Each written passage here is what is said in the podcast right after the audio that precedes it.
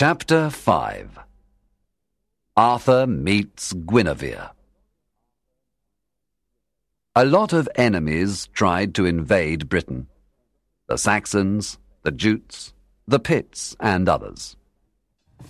A big army of Saxons attacked King Leodegrance in his castle.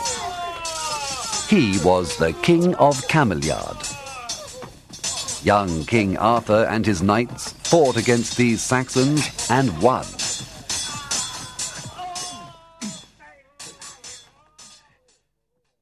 King Leodegrance was very thankful to Arthur. He invited him and his knights to a royal banquet. At the banquet, Arthur met the king's daughter, Princess Guinevere.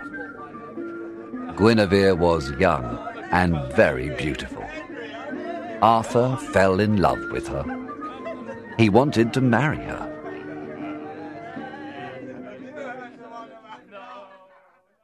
Merlin wasn't happy with Arthur's choice, but he accepted his king's decision. King Leodegrance, Guinevere's father, was very happy about this marriage.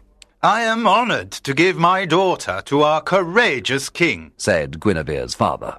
My gift to King Arthur is the round table which belonged to his father, King Uther. Arthur and Guinevere were married there was an enormous banquet. Everyone in the kingdom was happy.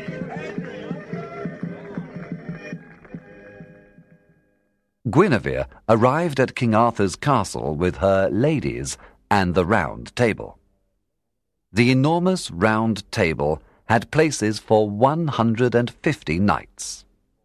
Arthur called the best knights of Britain to sit at the round table. Only the bravest knights were part of Arthur's court.